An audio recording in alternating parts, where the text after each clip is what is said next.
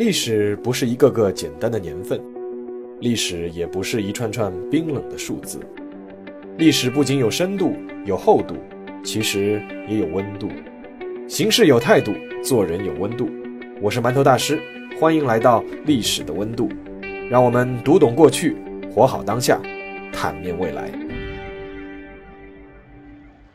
各位听众朋友们，大家好，欢迎又来到馒头说历史的温度。那上一期啊，我说过，我们美国往事这个专辑啊，就先告一个段落。那在这一期呢，就要开始一个新的专辑。那这个新的专辑是什么呢？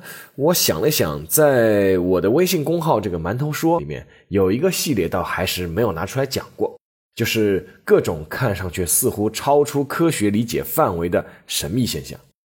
所以说啊，我决定我把我新开的这个专辑啊，叫做《未解之谜》。当然，我也知道，一看到这个专辑的名字啊，总让人想起以前那种猎奇甚至是骗人的地摊文学。但是呢，我想了想，也没办法，因为这个专辑要说的事情确实都是没有明确答案的那些谜团啊。当然了，也要说一句啊，我也不会像那个《走进科学》里面那些所谓的神秘现象一样，对吧？啊，看上去非常神秘，但是最后水落石出，出来是一个让你啼笑皆非的结果。比如说，我记得有一期节目说是一个人，对吧？他皮肤没有任何伤口。但是呢，他用嘴吸都能吸出血，哎，是不是吸血鬼什么？结果最后探索出来说是这个人的牙龈出血。好，转回来啊，虽然说未解之谜这个专辑的神秘现象至今啊还没有一个明确的结论，但是呢，我还是尽量会把各种的这个关于这个神秘现象的历史以及分析，那尽可能客观的呈现给大家，让大家有一个自己的判断。好。那么下面呢，就让我们开始这个专辑的第一期节目。那说的就是一场神秘的大爆炸。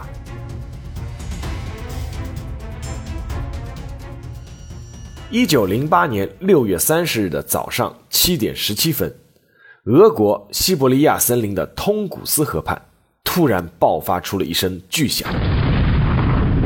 这不是一声普通的巨响，在巨响爆发的一瞬间。天空出现了强烈的白光，气温瞬间急剧升高，现场升起了一朵巨大的蘑菇云。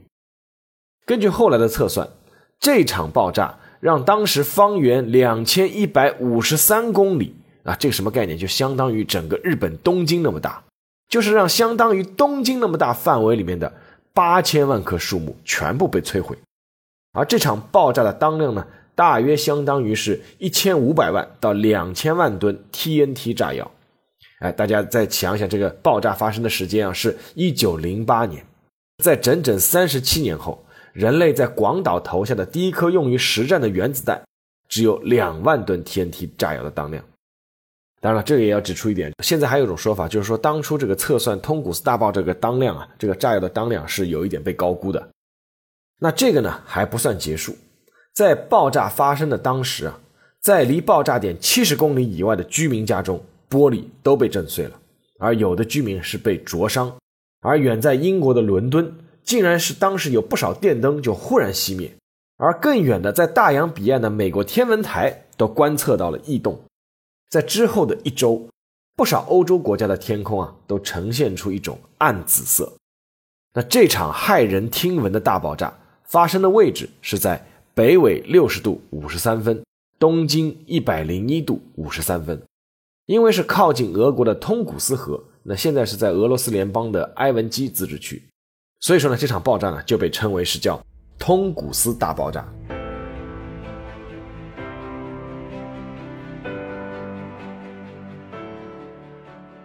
那么大的一场爆炸，政府当然是不可能不派人来查的。但那个时候的沙皇俄国。刚刚在日俄战争中遭受惨败没有多久，国内的局势呢也颇为动荡，所以说并没有查出什么究竟。但是通古斯大爆炸的各种奇怪现象实在是太让人费解了。一九二一年，俄罗斯科学院的矿物学家库里克希望自己能够解开这场大爆炸背后的真正原因，但是呢，由于科学院的资金比较匮乏，库里克呢是怕自己的调查行动是得不到支持。所以说，他只能编了一个理由，什么呢？就是通古斯地区陨石上的铁可以解决当时资源匮乏的苏联的燃眉之急。由此呢，库里克才获得了政府的资金拨款，成立了第一支全面探索通古斯大爆炸的考察队。不过呢，关于通古斯大爆炸这个原因是陨石造成的这个说法，在当时啊不是一个借口。这个库里克是真的相信那场大爆炸是由一颗陨石撞击所形成的。说实话，那么大的一场爆炸，在当时确实也找不出什么其他的理由。但是呢，真正抵达通古斯现场的库里克考察队最终却失望了，因为在爆炸的地点，库里克他们是没有发现支撑他们这一观点的最基本的一个证据。什么呢？就是陨石坑。你既然说是陨石引起的一场爆炸，那么它砸向地面的这个坑又在哪里呢？库里克的考察队测算了整个爆炸的面积，考察了爆炸范围里的树木。这因为当时那个倒下来的树木啊，都是和爆炸中心是呈相反方向的，这些呢都是完全符合是个陨石撞击所造成的一个现象。但是呢，他们就是没有发现有陨石坑，也没有发现有陨石。库里克当时啊，在爆炸区里面发现了一个小沼泽，他怀疑那个可能就是陨石坑。但是呢，他想尽办法排光其中的水之后呢，没有，他只能推翻自己这个判断。在那次考察之后啊，库里克对这个通古斯地区的考察是持续了十多年。他甚至请人从空中拍下了整个爆炸范围的情况。那照片显示呢，整个爆炸区的树啊是以一个蝴蝶形状倾倒，但是呢，依旧是没有发现陨石坑。那库里克呢？他是一个执着的人，他始终坚信一定能够找出这场爆炸背后发生的原因。但是天有不测风云，一九四一年，希特勒往地图上一指，数百万纳粹大军大举突入苏联境内，苏德战争全面爆发。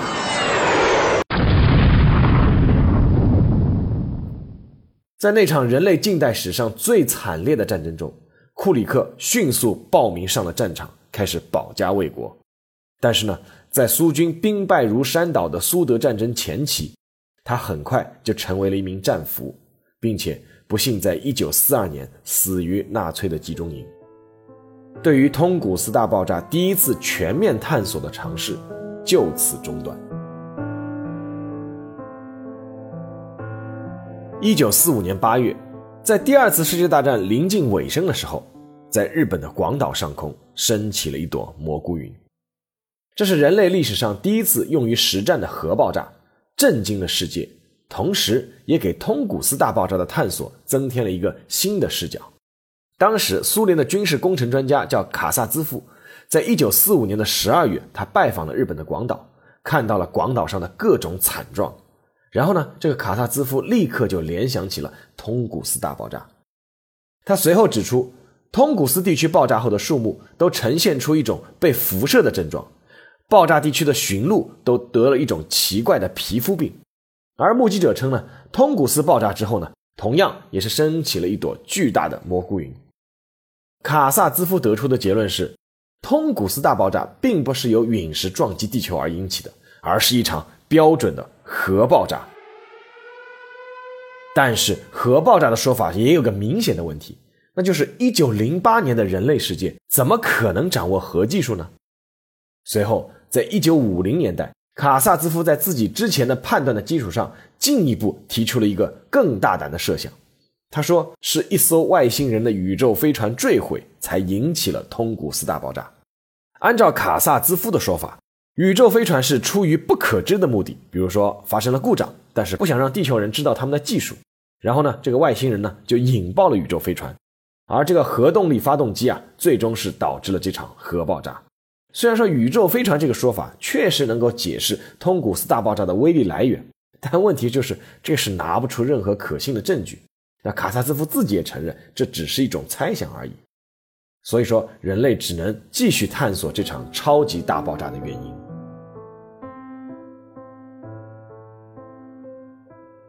二战结束之后，世界和平。探索通古斯大爆炸之谜的科学家也开始越来越多，当然了，各种推测的想象力也开始越来越丰富。一九六五年，三位美国科学家提出了一种新的解释，就是通古斯大爆炸可能是从太空降到地球来的一种反物质造成的。他们推测这种反物质呢是反陨石。在他们的调查报告里面说，一九零八年六月三十日这一天。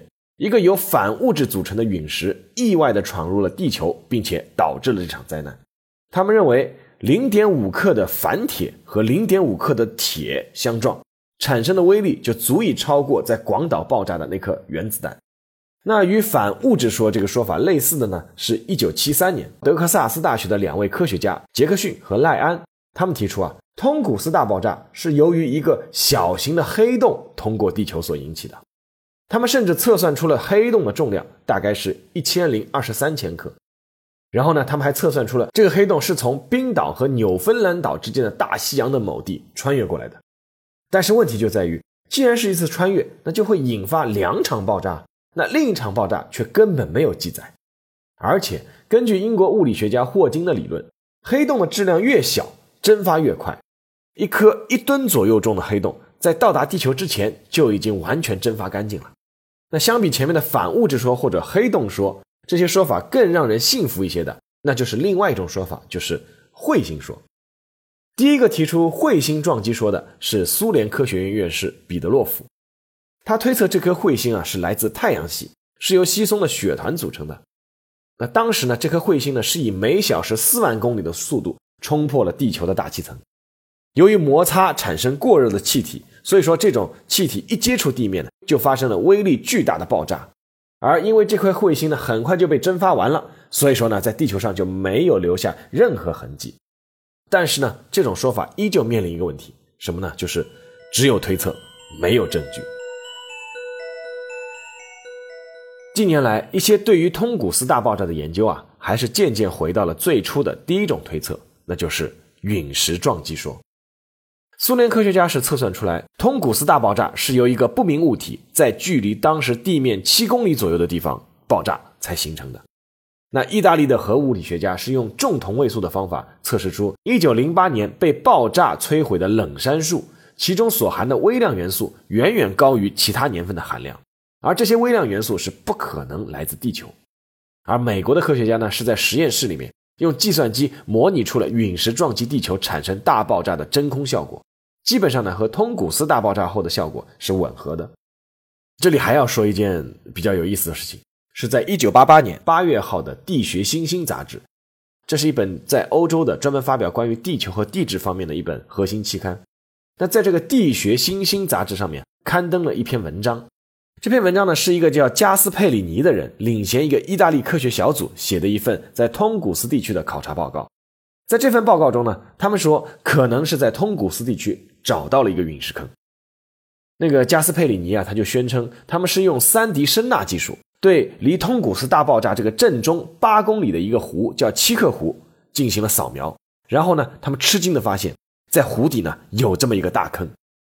加斯佩里尼呢是博洛尼亚海洋科学研究所的地质学家，他认为啊，这个七克湖的湖水是把这个撞击通古斯地区这个陨石所砸出来那个大坑给填满了。那这个呢，也确实就解释了当时最早去考察的这个库里尼没有发现陨石坑的原因。但是这个考察报告发布没多久呢，另一个俄罗斯的研究小组的研究结果，哎，又让人糊涂了。什么呢？就是他们经过研究啊，他们认为这个七颗湖可能是形成于一九零八年以前。也就是说，什么意思呢？就是这个湖底的坑啊，在通古斯大爆炸之前它就存在了。不过呢，在二零一三年，乌克兰有一支科学小组。他们宣布是从通古斯地区的淤泥里面找到了只有陨石才会含有的一些细小的碎片元素。那么到目前为止啊，这场大爆炸的原因基本上是被框定在是陨石撞击说。对了，关于这个通古斯大爆炸这个原因啊，其实民间还有一个流传的比较广的说法。那当然，其实所谓的民间就是在互联网上流传的比较广。什么呢？就是。有一个人凭借一己之力制造了这场通古斯大爆炸，那这个人是谁呢？这个人就是已经成为半神之体的尼古拉特斯拉。